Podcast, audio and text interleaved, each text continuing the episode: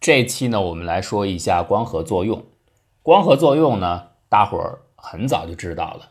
比较小的小朋友特别喜欢问的一个问题的直接关联性的答案，就是为什么地球上大部分的植物都是绿色的？那回答就是这个叶子里边含有叶绿体或者叶绿素啊，叶绿素是绿色的。再精细一点的回答就会说，呃，这跟植物吸收太阳的方式有关，光合作用嘛。呃，植物呢为整个地球上所有的生物提供能量来源。啊，当然我们现在知道了，除了光合作用之外呢，现在也发现呢，还有比方说海底烟囱，利用海底的热能，以及在一些很深的地下封闭环境当中，发现它们利其实利用的是岩石当中一些放射性元素产生的放射能，就是把那个氢呢给理解了。呃，但主要的是光合作用，所以光合作用呢是植物在吸收太阳光，把里边的能量变成。可以为自己的生物体所用的化学能，这个过程当中就和光谱的吸收有关。叶子显绿色是因为它大部分的光谱的其他部分非绿色的部分都被吸收了，可是有一部分绿色光被反射回来，所以你看起来就显现出绿色。而反射的原因就是跟光合作用有关。通常笼统的会这样来回答。但是这个事儿呢，你要细琢磨，因为太阳能的光谱大家知道。它不是能量均分的，根据波长啊，绿色部分是能量最集中的一段，红色和蓝色端呢相对来说都要小，所以你很自然的一个想法就是，如果它真的是生物体要利用这些能量的话，其实它应该尽可能多的去吸收绿色部分，效率会比较高。但是实际看起来情况好像是反的，反倒是能量谱里边比较低的部分它全吸收了。然后能量最有效率的一段，它只吸收了大约百分之九十，有一成反射回来了。呃，假如植物把这一层也吸收的话呢，那这个叶子应该看起来就是黑色的，但实际上不是，反射回来。所以这不是有点小小的矛盾吗？那之前的植物学家会给一个模糊的解答，就是哎呀，绿色部分的能量太强了。强到可能植物呢不能全部吸收，它得退回来一些。如果它不反射回来一些，可能对植物有所伤害。但具体是什么伤害，怎么个伤害，并没有人特别认真的去研究，只是有这么一个解释。那我们现在要说的是最近在 Science 的文章啊，是来自于呃 UC Riverside 冰河分校 Gaber 他们做的一个研究。Gaber 原先研究的是纳米管。就通过纳米管来，那是一个光电转换器件，这个不是生命体啊。我们做完以后呢，希望把辐射的光能直接转化为电能。他做这个研究，那对他这种研究这种装置来说呢，肯定是希望转换效率越高越好。那我相同的体积、相同的成本，我可以获得最大的收益嘛？所以这是他的课题，一直在研究高效率的吸收光。所以 Gaber 很早就对叶绿体这个问题、叶绿素的问题也产生了类似的疑惑。他自己的实验模型当中和开发的装置里面都证明，就是应该把自己的装置吸收的光谱集中在绿色部分是最好的，这是最佳模型给出的预测。但是这个和植物的行为是相悖的。那为什么？怎么着就有伤害，造成伤害了？所以呢，他就这个问题呢，就做了一番研究。这个研究出来的结果有意思极了。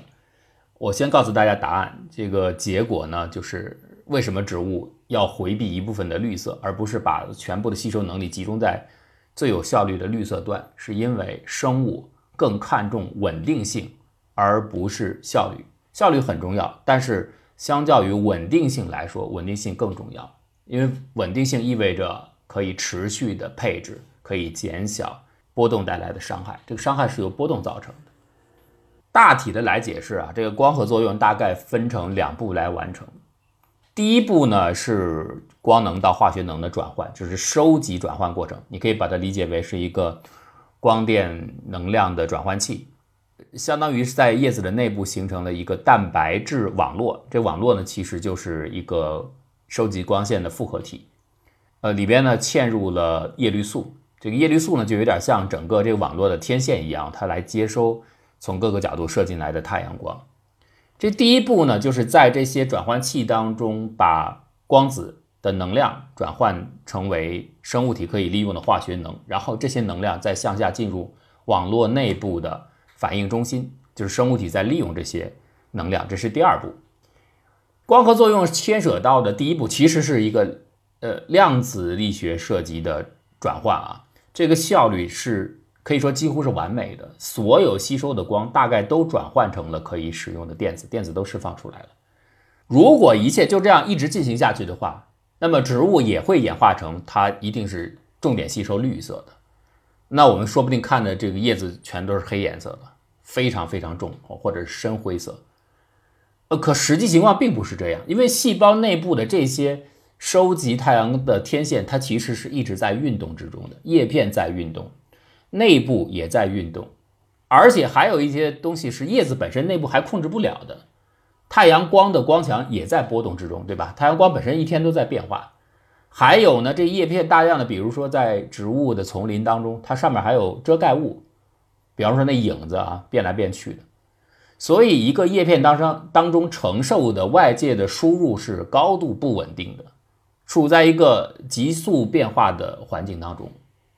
这种变化对植物内部来说是不利的。最好的一个方式应该是稳定的输入。相应获得相对稳定的输出，这个对内部是最好的。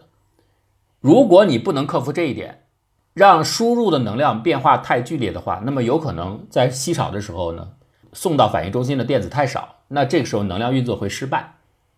而如果太多的电子集中的送过来的话，会造成各种各样的所谓的过度充电效应，就跟电池一样啊，你还没有保护装置，电流很大的就过来了，这是会损伤组织的。太少太坏都会影响组织。当然，植物并不能控制外部环境，它不能改变太阳的光线的波动方式，也不能去控制外面可能出现的各种波动啊、阴影啊，这它没办法。但是可以就它吸收的波谱来说，尽可能的抑制外边的噪声。那据此呢，，Gaber 他们的团队开发了一个模型去做预测，就是把这种输入波动条件带进来，再看看它的刚才所说的这个。光电反应装置啊，吸收能量的转换装置，那些天线对光谱的吸收最佳状态是什么样？你可以最大程度的抑制噪声。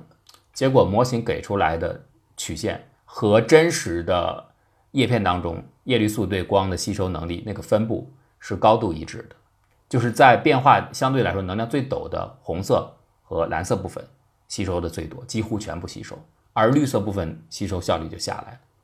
所以这个就完全对上了。当然，你说这个只是一个孤立的研究，那，Gaber 他们也知道。那我们再找另外的其他的一些呃这光合作用的发生器、转换器，看看是不是也符合这个规律，就是看这模型是不是普遍适用。不只有叶绿素可以充当这个转换装置，啊，前面的模型给出的是常见的叶绿素 A 和 B，它的整个光的分布、吸收的光谱那个曲线是很匹配的，非常接近的。那还有别的方式，比如说我们看到有紫色的细菌。它的方式显然是不一样的，这是生活在水下的。还有用就是所谓的绿流细菌，绿流细菌呢用的是菌叶绿素，细菌叶绿素。细菌叶绿素呢和叶绿素很接近啊，但有不同。这个绿流细菌呢是生活在深的水下啊，在黑海曾经很深的地方都发现。它呢也进行光合作用，但是它不产氧，所以说明它的方式不同。那这些。进行光电转换的途径都和普通的叶绿素 A、B 是不一样的，有一些甚至直接颜色就表现出来了，颜色发紫，肯定是不同的。那它为什么会出现这种截然不同的表现？看看这个模型预测对不对？把这一些细菌也好，或者是呃微生物也好，它们内部的光电转换设置重新建模，然后放在他们所处的环境的阳光环境下去看，给出的。模型分析值和真实的吸收光谱值也是匹配的，高度的接近。好，在多种完全不同的吸收机制、通路机制的情况下，实现出来的模型给出的预测都是一样的。也就是说，我们得到结论现在很明确：所谓的植物为什么呈现出绿色，或者是有的情况下呈现出紫色、别的颜色，就是为了一个目的，就是减少外界不断变化的光线输入。抑制它的这个输入噪声带来的生物体面对这种不稳定性带来的损坏或影响，就是尽可能的让它稳定下来，这个就是答案。所以你说前面的很笼统那个回答说植物不能够吸收绿色，绿色太强了，反射回来一部分，对不对呢？好像也沾了一点点边，但是明显的那个答案并没有回答到问题的本质。本质呢不是绿色太强了，而是说植物为了适应外界输入能量的不确定性，减少噪声，所以才采取了当前的吸收模式。不同的环境下得到的都是这个结论。这个就是以后。大家在讨论光合作用的时候，可以给出一个比较明确的解释，就是如此啊。我们也可以回答很多小朋友问的这个问题了：为什么植物是绿颜色的？因为反射一部分绿色光，更多的吸收蓝色和红色部分啊，有助于植物稳定的工作。